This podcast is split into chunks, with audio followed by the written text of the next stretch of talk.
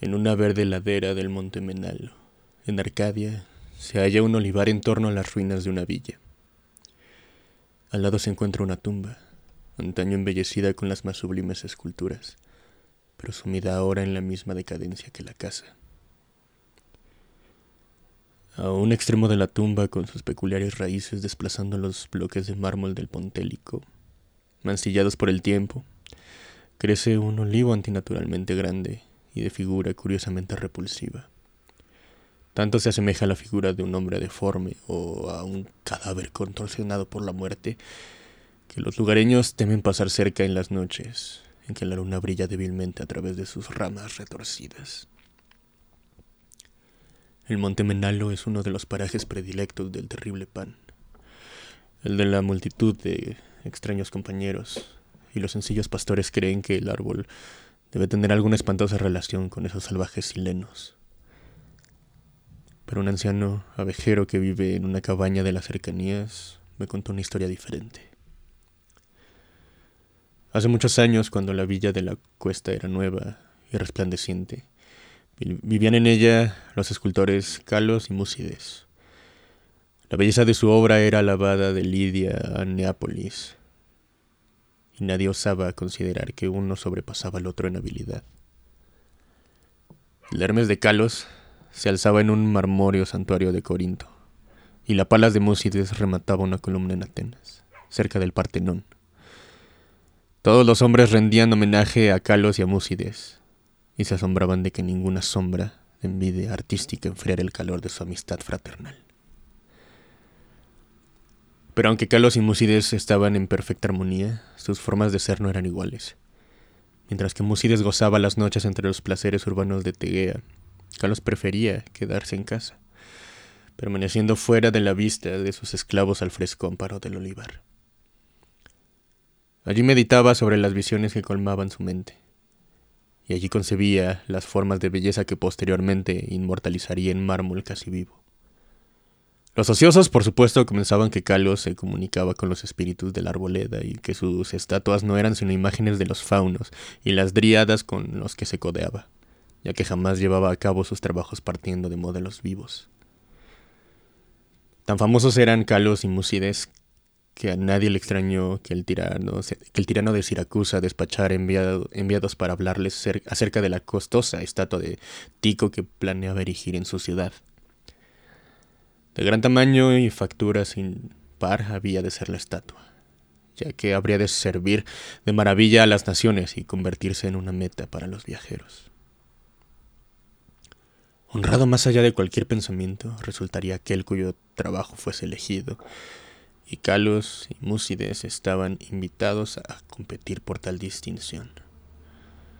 Su amor fraterno era de sobra conocido, y el astuto tirano conjeturaba que, en vez de ocultarse sus obras, se prestarían mutua ayuda y consejo, así que tal apoyo produciría dos imágenes de belleza sin par, cuya hermosura eclipsaría incluso los sueños de los poetas.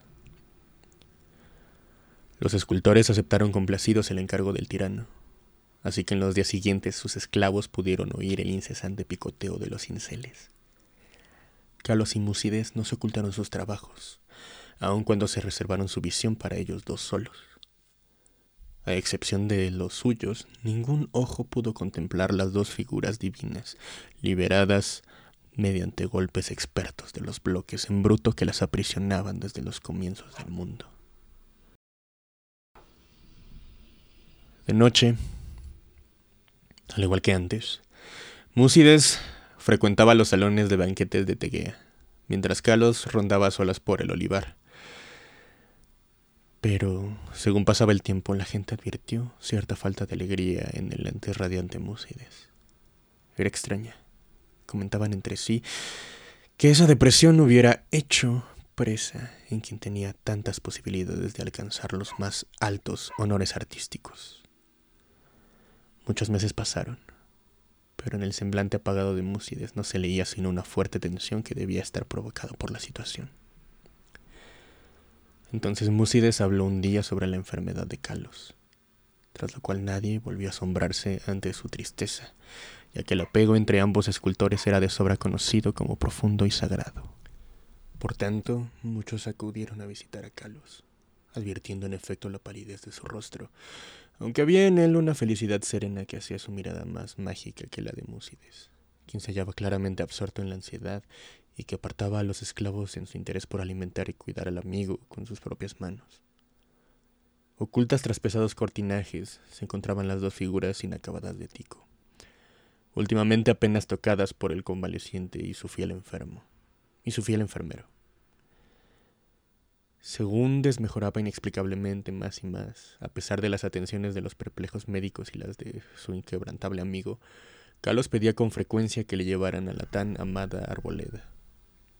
Allí rogaba que lo dejasen solo, ya que deseaba conversar con seres invisibles. Múcides accedía invariablemente a tales deseos, aunque con lágrimas en los ojos al pensar que Carlos prestaba más atención a faunos y dríadas que a él. Al cabo, el fin estuvo cerca, y Carlos hablaba de cosas del más allá. Múcides, llorando, le prometió un sepulcro aún más hermoso que la tumba de Mausoleo, pero Carlos le pidió que no hablara más sobre glorias de mármol. Tan solo un deseo se albergaba en el pensamiento del moribundo que unas ramitas de ciertos olivos de la arboleda fueran depositadas enterradas en su sepultura, junto a su cabeza. Y una noche, sentado a solas en la oscuridad del olivar, Carlos murió. Hermoso más allá de cualquier descripción resultaba el sepulcro de mármol que el afligido Múcides cinceló para su amigo bien amado. Nadie sino el mismo Carlos hubiera podido obrar tales bajorrelieves en donde se mostraban los esplendores del Elíseo. Tampoco descuidó Múcides el enterrar junto a la cabeza de Calos las ramas de olivo de la arboleda. Cuando los primeros dolores de la pena se dieron ante la resignación, Múcides trabajó con diligencia en su figura de Tico. Todo el honor le pertenecía ahora, ya que el tirano no quería sino su obra o la de Calos. Su esfuerzo dio causa a sus emociones y trabajaba más duro cada día, privándose de los placeres que una vez degustaría. Mientras tanto, sus tardes transcurrían junto a la tumba de su amigo, donde un olivo joven había brotado cerca de la cabeza del yaciente. Tan rápido fue el crecimiento de este árbol y tan extraña era su forma que cuantos lo contemplaban prorrumpían en exclamaciones de sorpresa, y Musides parecía encontrarse a un tiempo fascinado y repelido por él. A los tres años de la muerte de Calos, Musides envió un mensajero al tirano, y se comentó en el ágora de Tegea que la tremenda estatua estaba concluida. Pero entonces el árbol de la tumba había alcanzado asombrosas proporciones, sobrepasando al resto de los de su clase y extendiendo una rama singularmente pesada sobre la estancia en la que Musides trabajaba. Mientras muchos visitantes acudían a contemplar el árbol prodigioso así como para admirar el arte del escultor, por lo que Musides casi nunca se hallaba solas. Pero a él no le importaba esa multitud de invitados. Antes bien parecía temer el quedarse a solas ahora que su absorbente trabajo había tocado a su fin.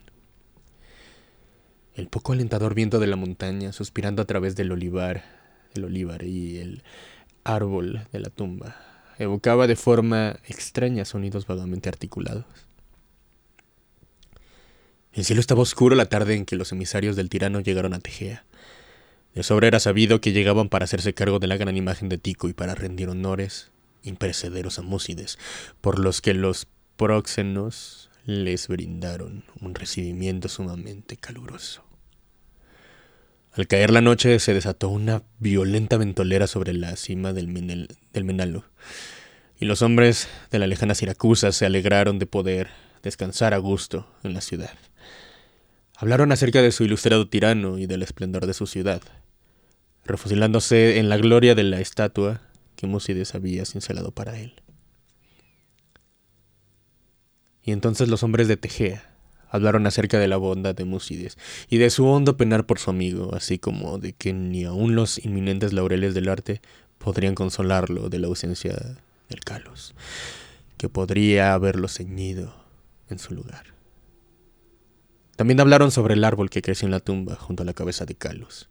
El viento aullaba aún más horriblemente, y tanto los siracusanos como los arcadios elevaron sus preces a Eolo.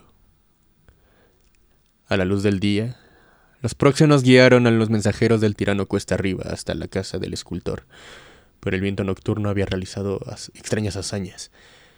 El griterío de los esclavos se alzaba en una escena de desolación, y en el olivar ya no se levantaban las resplandecientes columnas de aquel amplio salón donde Muside soñara y trabajara. Solitarios y estremecidos penaban los patios humildes y las tapias, ya que sobre el santuoso peristilo mayor se había desplomado la pesada rama que sobresalía del extraño árbol nuevo, reduciendo de una forma curiosamente completa aquel poema en mármol a un montón de ruinas espantosas. Extranjeros y habitantes de Tegea quedaron pasmados, contemplando la catástrofe causada por el grande, el siniestro árbol cuyo aspecto resultaba tan extrañamente humano, y cuyas raíces alcanzaban de forma tan peculiar el esculpido sepulcro de Calos. Y su miedo y desmayo aumentó al buscar entre el derruido aposento, ya que el noble Músides y de su imagen de Tico maravillosamente cincelada no pudo hallarse resto alguno. Entre aquellas formidables ruinas no moraba sino el caos, y los representantes de ambas ciudades se vieron decepcionados. Los siracusanos porque no tuvieron estatua que llevar a casa. Los tejeanos porque carecían de artista al que conceder los laureles. No obstante, los siracusanos tuvieron una espléndida estatua en Atenas, y los tejeanos se consolaron erigiendo en el ágora un, templo de mármol que conmemoraba los talentos, las virtudes y el amor fraternal de Músides. Pero el olivar aún está ahí, así como el árbol que nace en la tumba de Calus. Y el anciano abejero me contó que a veces las ramas susurran entre sí en las noches ventosas, diciéndose una y otra vez, yo sé, yo sé.